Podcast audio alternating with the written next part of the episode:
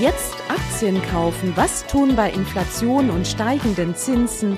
Wie tickt die Wirtschaft? Hallo und herzlich willkommen bei Focus Money Talks, dem Podcast mit Heike Bangert und Verena Sepp zu allen Themen rund um euer Geld.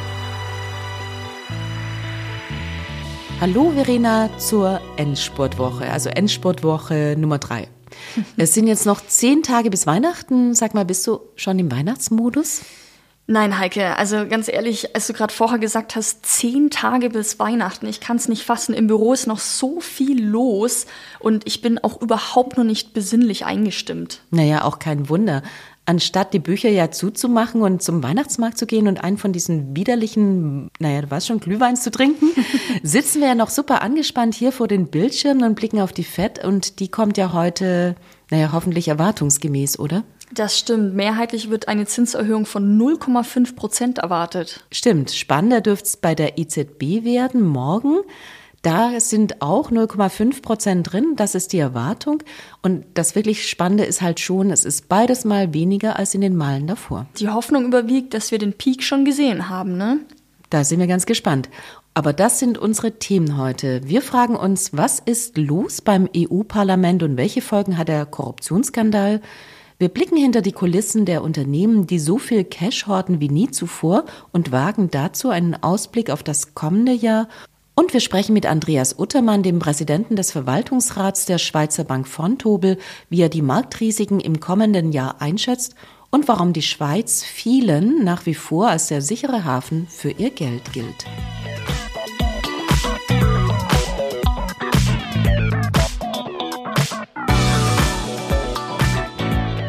Haufenweise Bargeld, vier Personen in U-Haft und Vorwürfe in Richtung Katar. Verena, hättest du dir das jemals vorstellen können?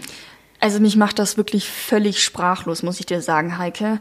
Ähm, ich dachte immer, das EU-Parlament wäre ein Gremium, um ein Auge genau auf mögliche Korruption in den Mitgliedsländern zu haben. Tja, völlig falsch gedacht.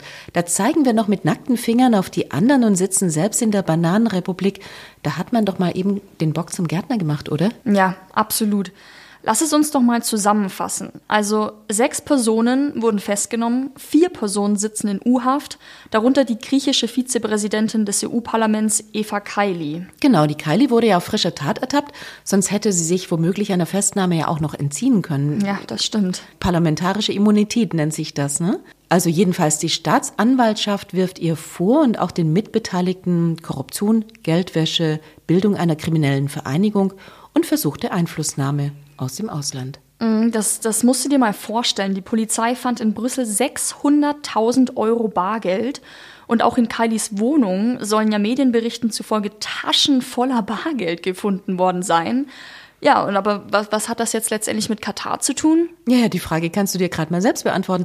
Kylie war ja Teil jener Delegation, die die EU-Beziehungen zur arabischen Halbinsel ausbauen sollte. Deshalb reiste sie eben kurz vor Beginn der Fußballweltmeisterschaft nach Katar und danach bezeichnete sie das Land als Vorreiter in Sachen Arbeitsrecht, Wahnsinn. lobte die, ja, naja, und lobte die Sportdiplomatie als Beweis für die Reformfreudigkeit Katars und stimmte im Innenausschuss über erleichterte Visaregeln ab. Völlig bizarr. Aber weißt du, wie es jetzt weitergeht?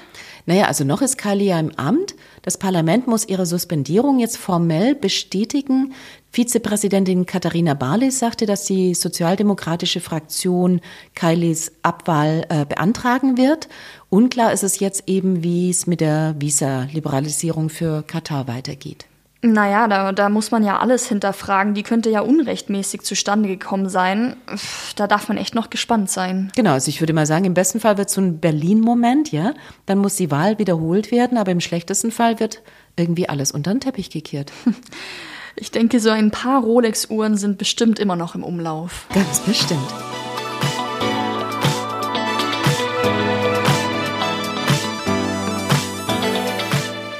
Ja, blicken wir von Europa auf den deutschen Markt. Derzeit herrscht ja ein klarer Leitsatz, Cash is King. Aber hallo, die deutschen Unternehmen horten mit Blick auf 2023 so hohe Bargeldreserven wie noch nie. Genauer gesagt, schlappe 765 Milliarden Euro, damit noch einmal knapp 50 Milliarden Euro mehr als im Vorjahr. Dafür gibt es ja zwei Motive. Also zum einen die Sorge vor einer Rezession und dann will man ja auch handlungsfähig bleiben. Bereits bei Vorlage der jüngsten Quartalszahlen wurde klar, dass viele Firmen eher pessimistisch ins nächste Jahr blicken. Vor allem natürlich die energieintensiven, klar. Mhm. Infineon beispielsweise ähm, hatte zwar seine Prognose für das laufende Jahr noch deutlich angehoben, wagt aktuell aber nur noch einen verhaltenen Ausblick. Offensiv dient die hohe Liquidität dazu, Investitionen und Übernahmen zu tätigen. Nach einer Umfrage des Deutschen Industrie- und Handelkammertags wollen fast 40 Prozent der deutschen Unternehmen in den kommenden Monaten höhere Investitionen in den USA tätigen. Genau, ein Beispiel dafür ist ja Brenntag. Also die verhandeln mit dem US-Wettbewerber Univar über eine Übernahme. Neun Milliarden, glaube ich, sind aufgerufen. Mhm, auch BASF wäre ein Beispiel. BASF möchte für 780 Millionen Euro seine Kunststoffproduktion im Süden der USA erweitern.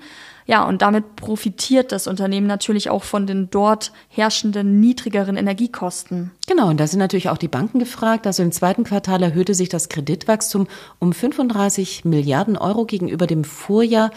Das ist ja nach einer Studie der Deutschen Bank der größte jemals gemessene Anstieg bei Unternehmen und bei Selbstständigen. Ja, aber Heike, jetzt muss ich dich mal ganz ehrlich fragen, weil mir ist es tatsächlich noch nicht ganz bewusst. Hast du eine Idee, warum diese Investitionslust gerade jetzt so extrem boomt? Genau, das hat ja zwei Gründe. Also zum einen brauchen Unternehmen, die nicht ganz so solide aufgestellt sind, tatsächlich eben jetzt Kapital. Mhm. Und zum anderen wurde aber gerade im Vorjahr eben auch weniger nachgefragt. Wegen Corona und den Lieferketten war die das Visibilität stimmt. eben für neue Investitionen eher gering. Das gestiegene Kreditwachstum ist so also rein technisch schon mal bedingt sehr hoch und im historischen Vergleich dürfte das Level eigentlich, finde ich, höher sein. Heißt lieber noch mal jetzt ordentlich zugreifen? Kann man so sagen, aber das meiste ist ohnehin eingepreist. Also an den Finanzmärkten sehen viele ja jetzt schon durch die Krise hindurch. Viele rechnen eben mit einem kurzen Rücksetzer, so im ersten Quartal. Naja, und dann aber tatsächlich wieder mit einem deutlich besseren Ergebnis für 2023.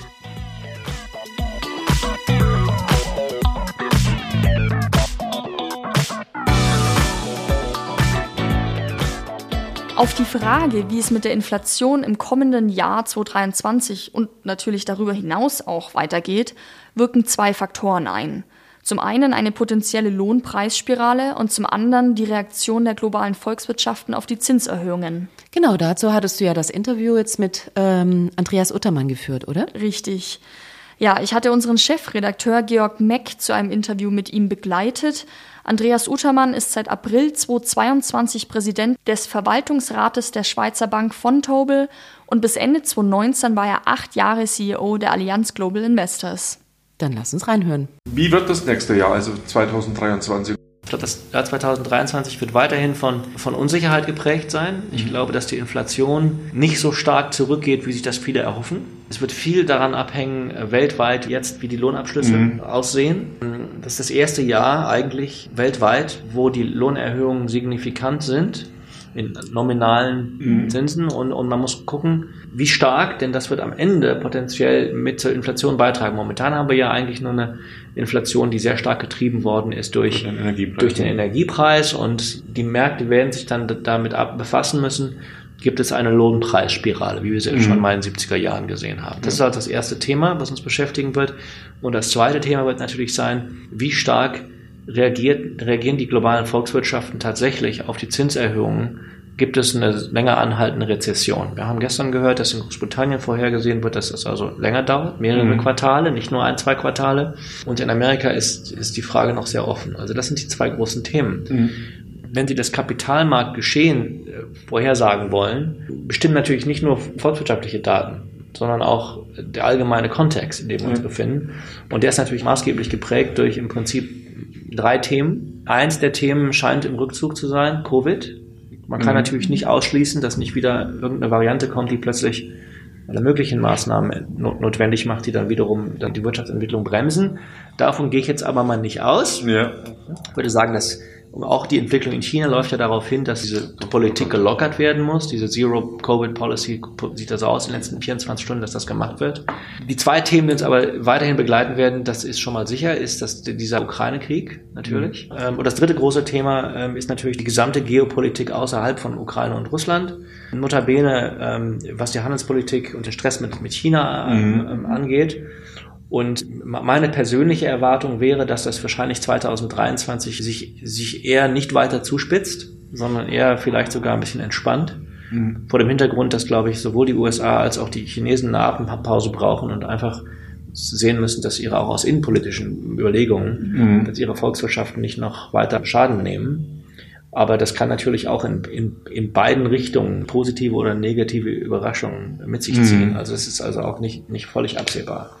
Also wozu würden Sie raten den Anlegern? Ähm, ich gehe davon aus, dass der Aktienmarkt volatil bleibt. Und ich glaube, bei den Rentenpapieren ist es so, äh, gerade in, in den angelsächsischen Ländern, aber auch teilweise schon in der EU, dass wir jetzt Mittelfristzinsen haben, die durchaus attraktiv sind. Und äh, selbst wenn man davon ausgeht, dass die Inflation weiter steigt, wenn Sie jetzt, sagen wir mal, ein Dreijahrespapier kaufen und da, je nachdem, ob es ein Corporate ist oder ein Government Bond, je nachdem, welche Währung, aber zwischen irgendwie was zwischen drei und fünf Prozent kriegen, dann haben Sie trotzdem einen relativen Inflationsschutz, den Sie dann, wenn Sie, wenn das Papier ausläuft in drei Jahren, können Sie dann kaufen und dann wahrscheinlich, wenn die Zinsen höher sind, dann können Sie halt nochmal wieder, mhm. wieder höher einsteigen. Andererseits haben Sie aber einen ein Schutz, falls man sich irren sollte und die Inflation unerwarteterweise signifikant zurückgeht. Denn dann sind das natürlich jetzt klare Einstiegskurse. Also was bedeutet das für Anleger? Und da würde ich sagen, das hängt von so vielen Faktoren ab. Ich würde Ihnen mal drei, drei der wichtigsten Faktoren ja. nennen. Alter desjenigen, der die Frage stellt, mhm. Beruf desjenigen, der die Frage stellt und das Allerwichtigste, was ist die aktuelle Positionierung desjenigen, der die Frage stellt? Mhm. Also, wenn man jetzt mal das so in einer Matrix sich anguckt, also wenn Sie älter sind, sagen wir mal über 60, da wollen Sie wahrscheinlich tendenziell eher weniger riskantere Anlagen haben und eher jetzt zum Beispiel in, in, in Zinspapiere einsteigen, insbesondere da Sie jetzt plötzlich eine positive Rendite haben. Mhm. Wenn Sie ein, ein relativ gesichertes Einkommen haben, wo Sie über zehn Jahre wissen, ich habe hier so eine Art äh, Annuität, sagen wir mal, Sie sind ein Zahnarzt, dann können Sie sagen, da kann ich auch, sagen wir mal, mehr in Risikopapiere gehen, unabhängig jetzt mal vom Alter. Mhm. Wenn ich jetzt aber jemand bin, der, sagen wir mal, ein Gig Economy Worker ist, na, das vielleicht eher, eher nicht. Ja. So, das zweite Thema. Das dritte Thema, ich habe Aktien oder keine, oder ich habe Rentenpapiere oder ich habe keine. So, wenn Sie jetzt keine Aktien haben, jetzt, unabhängig vom Alter und von dem Berufsstand, den Sie haben, dann würde man sagen, wenn die gut, die Aktien sind 15 Prozent unter ihren Kursen von vor einem Jahr, da würde man vielleicht mal sich mal eine Position schon mal hinlegen. Mhm, ja. Wenn Sie jetzt aber schon eine signifikante Exposure zu Aktien haben und Sie, Sie haben 15 Prozent Bruchverluste, da muss man nicht unbedingt nachlegen. Ähnlich würde ich sagen, wenn Sie jetzt festverzinsliche Wertpapiere im Portfolio haben, wenn Sie sie schon haben, gut, halten. Wenn Sie jetzt aber keine haben, weil sie jetzt gesagt haben, über die letzten zehn Jahre kriegte ich eh keine Zinsen, also habe ich keine Papiere, da würde ich mir jetzt welche kaufen. Mhm. Verstehen Sie, was ich sage? Ja, also die Frage ist nicht einfach so pauschal zu ja. beantworten. Wenn man relativ zu, je nachdem, wo man da ist, in diesen Segmenten und Alter und Berufsstand, wenig Aktien hat, und das weiß jeder selber, ob er relativ zu seinem eigenen Bedürfnis mehr, wenig oder viel hat, mhm. dann würde ich jetzt kaufen. Mhm. Und wenn einer relativ wenig Zinspapiere hat, Davon gehe ich mal auf, das gilt wahrscheinlich für die meisten, weil wer hat in den letzten, in den letzten zehn Jahren ja. Bundesanleihen zu 0% gehabt? Eigentlich keiner. Nur Versicherungen und, und, und. Die es haben mussten. Halt. Die es haben mussten. Ja. Da würde ich sagen, sollten die meisten Leute wahrscheinlich mal anfangen. Also ich habe selber auch gemacht. Aber spüren Sie dann aktuell trotzdem eine Tendenz, zu was die Anleger gerade eher tendieren? Oder ist es trotzdem vielfältig wie sonst auch? Das ist unglaublich vielfältig. Also ja. wir werden natürlich äh, teilweise weiterhin zu äh, Non-Public Market Investments gefragt. Ähm, mhm. Ein großes Thema ist für viele Kunden, ähm, gerade in Europa jetzt natürlich, weiter Sustainability, ESG, Impact. Mhm. Impact ganz riesig, das Thema. Ja, ja, Impact ist ganz wichtig, gerade bei Vermögenden, ein Thema, was gerade bei den Jüngeren. Ich wollte gerade sagen, sind das ja, dann die Jüngeren, die arbeiten, die dann Jüngeren, sagen, die wollen jetzt auch Gutes tun mit unserem Gerade bei den Jüngeren ja. und gerade bei den Jüngeren, äh, die auch vielleicht selber Unternehmer sind. Da haben mhm. wir auch eine ganze Reihe. Also von Tobel ist ja mhm. stark in dem Segment bei Unternehmern ja. dabei und das liegt ja auch in der Natur der Sache. Ich glaube, Sie wissen, dass von Tobel eigentlich ein Familienunternehmen ja. ist. 51 Prozent der Aktien gehören der Familie von mhm. Tobel und Nachkommen. Und das spüren Unternehmer, dass da die Interessen der Unternehmung, wie sie geführt wird mhm. und ihre eigenen ziemlich, sagen wir, im Einklang sind. Was hat sie dann zurückgezogen in, äh, wieder ins Konzernleben? Also was mich zurückgezogen hat, sind im Prinzip drei, drei Themen. Das eine Thema ist Familienunternehmen. Mhm. Ich war, das hatte ich ja auch schon öffentlich mehrmals gesagt, schon zu meiner Zeit in meinem vorherigen Arbeitgeber, dass ich eigentlich glaube, dass Investment, dass das Finanzdienstleistungsunternehmen, insbesondere in der Investmentbranche, eigentlich die beste Ownership-Modelle sind, sind familienorientierte. Ich habe immer gesagt, Wellington ist ein Beispiel, mhm. ähm, Capital ist ein Beispiel, Schröders bedingt auch, ist mhm. ja auch im Prinzip von der Schröder-Familie weiterhin beherrscht mit 48 Prozent oder so, mhm. wissen die meisten nicht. Und, und, und ich fand das, ich gerade in Zeiten, wo die Nachhaltigkeit der Investitionsentscheidungen so unglaublich wichtig ist, Familienunternehmen haben tatsächlich diesen Anspruch, Jahrhunderte zu überleben und nicht nur das nächsten drei Quartale. Ich überziehe mhm. das jetzt natürlich ein bisschen, ja. aber es ist schon so, dass wenn Sie sich die äh, die Geschichte der Kapitalmärkte angucken, dann haben sie eigentlich von den Top-Unternehmen alle 20 Jahre sind es meistens ganz Komplett andere. andere ja. Und Familienunternehmen von Tool wird in zwei Jahren oder in eineinhalb Jahren ähm, 100 mhm. schon. Ist zwar noch nicht so alt, aber ja. immerhin schon mal. 100 Jahre ist aber nicht schlecht und, ähm, und wollen natürlich auch 200 Jahre alt werden. Also ich fand das gut, mal so eine andere Perspektive, jetzt immer nur mhm. vom Kapitalmarkt getriebene Unternehmen. Nee. Fand ich klasse. Das zweite ist die Schweiz. Mhm. Ich bin schon, meine Familie und ich sind immer schon Schweiz-Fans gewesen und ähm, zum Skifahren, aber auch sonst, ich habe viele Freunde in der Schweiz. Die Deutschen lieben ja viele die Schweizer, oder zumindest den Schweizer Franken. Inwiefern ist das irrational aus Ihrer Sicht, dass so viele Leute glauben, sie müssen ihre Schweiz ihr Geld in Sicherheit bringen? Das ist absolut rational. Müssen das war ja einer der, also wir waren ja bei meinem zweiten Grund, warum ich jetzt nun äh, ja. wieder angefangen habe zu arbeiten. Ich habe ja noch, der dritte kommt ja noch. Ja, genau. Aber, aber der zweite Grund, äh, der zweite Grund ist tatsächlich die Schweiz. Und ich meine, ich kann Ihnen eine Anekdote erzählen, die ich auch schon intern hier erzählt habe. Ähm, vor, ich weiß nicht, 25 Jahren oder so hatte ich einen, einen guten ähm, Freund, einen einen älteren Herrn, ähm, der, der inzwischen natürlich verstorben ist, äh, der hat mir irgendwann einen großen Plastiksack gegeben. Mhm. Der war sehr schwer, so bestimmt ein Kilo oder so. Da waren Schweizer Münzen drin. Und er hat gesagt, Mensch, ich weiß, du fährst oft in die Schweiz, ich komme da nicht mehr hin. Und ich habe die noch, die Münzen. Ich habe die, die Tüte noch. Und ich habe in, die hab in die Münzen reingeguckt. Und die Münzen, die, die ältesten Münzen in diesem Sack waren zwischen 1875 und 1900. Mhm. Und die sind identisch mit den heutigen Münzen. Also reden, Sie, mit, reden Sie mir nicht, reden Sie mir, die haben einen anderen Silbergehalt und so, mhm, aber reden ja. Sie mir nicht von irrational. Mhm. Und Schweizer Franken irrational. Also ja. ähm, der Schweizer Franken ist wirklich die härteste Währung der Welt. Mhm. Das ist so. Ja.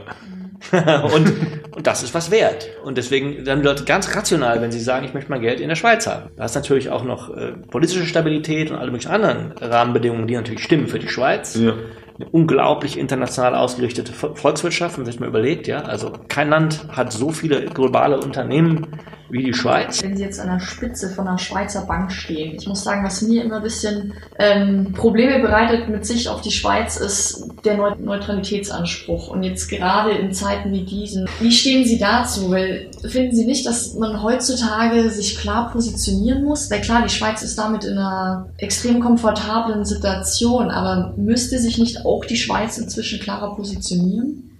Also ich glaube zunächst mal ähm, ist es wichtig festzustellen, dass dass politische Fragen äh, auch von Politikern beantwortet werden sollten und nicht von Wirtschaftsführern. Das will nicht heißen, dass die Wirtschaftsleute sich wie ich jetzt, also oder Finanzleute sich nicht positionieren mhm. können, sollen, müssen und so weiter. Mache ich jetzt auch gleich. Aber ja. die Schweiz hat zum ersten Mal oder vielleicht nicht zum ersten Mal, aber sehr deutlich in dieser Krise ähm, die, die westlichen Sanktionen mitgetragen und zwar schon relativ Stimmt. früh. Mhm.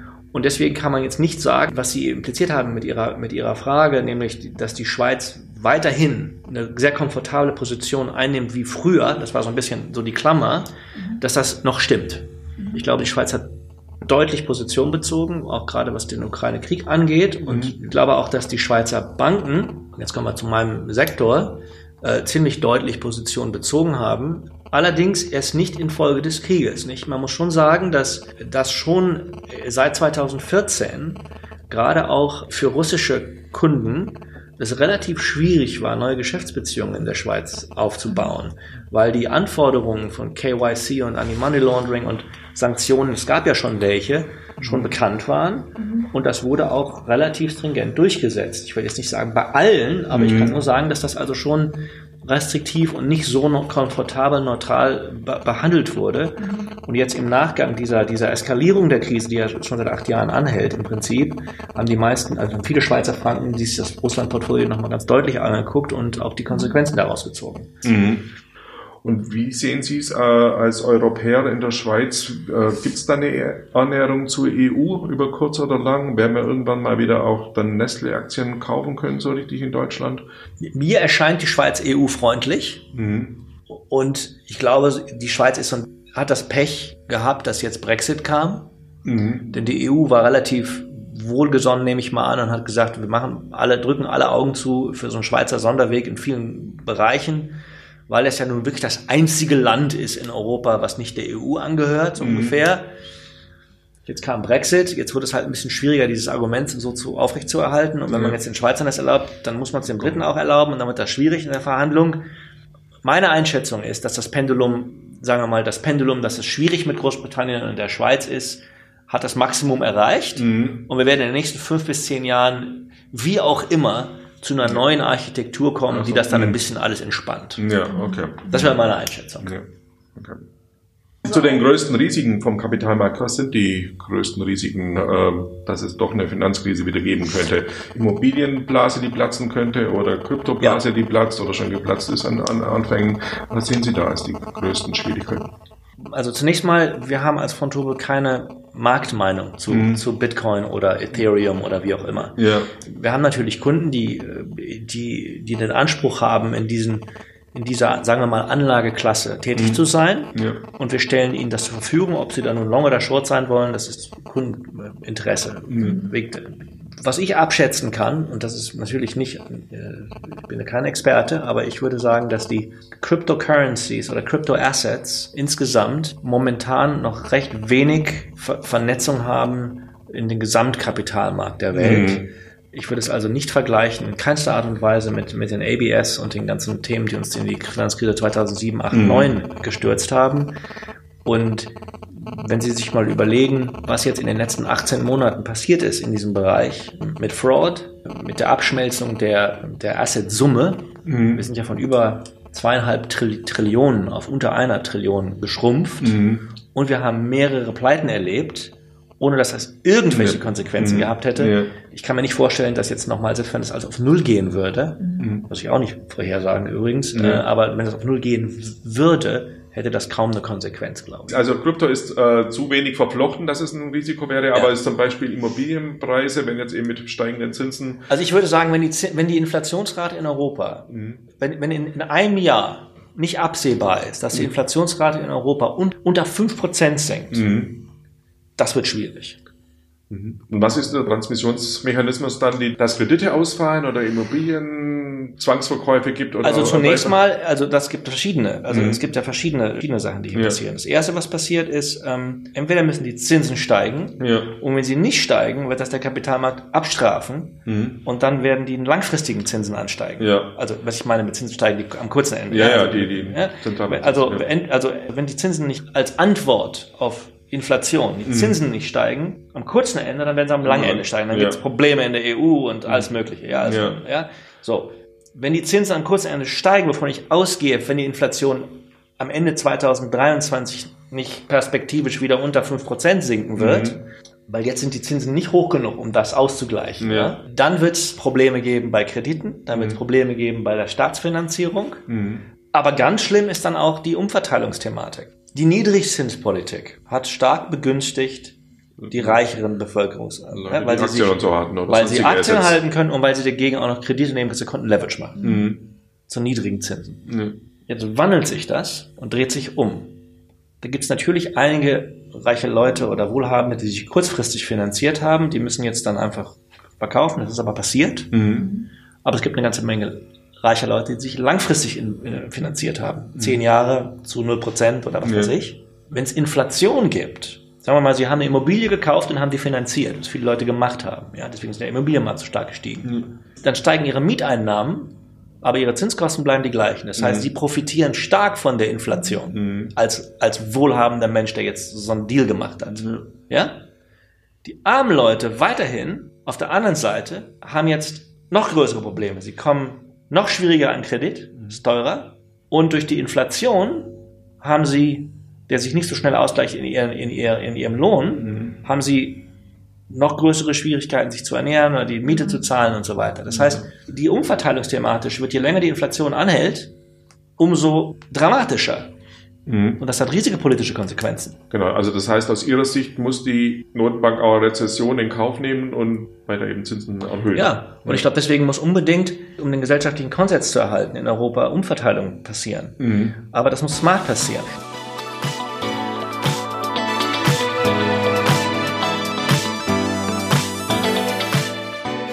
Schmankerl habe ich noch für dich zum Schluss, Heike. Wär's doch gleich nochmal der reichste Mensch der Welt? Tja, Elon Musk, also bisher zumindest. Ja, Betonung auf bisher.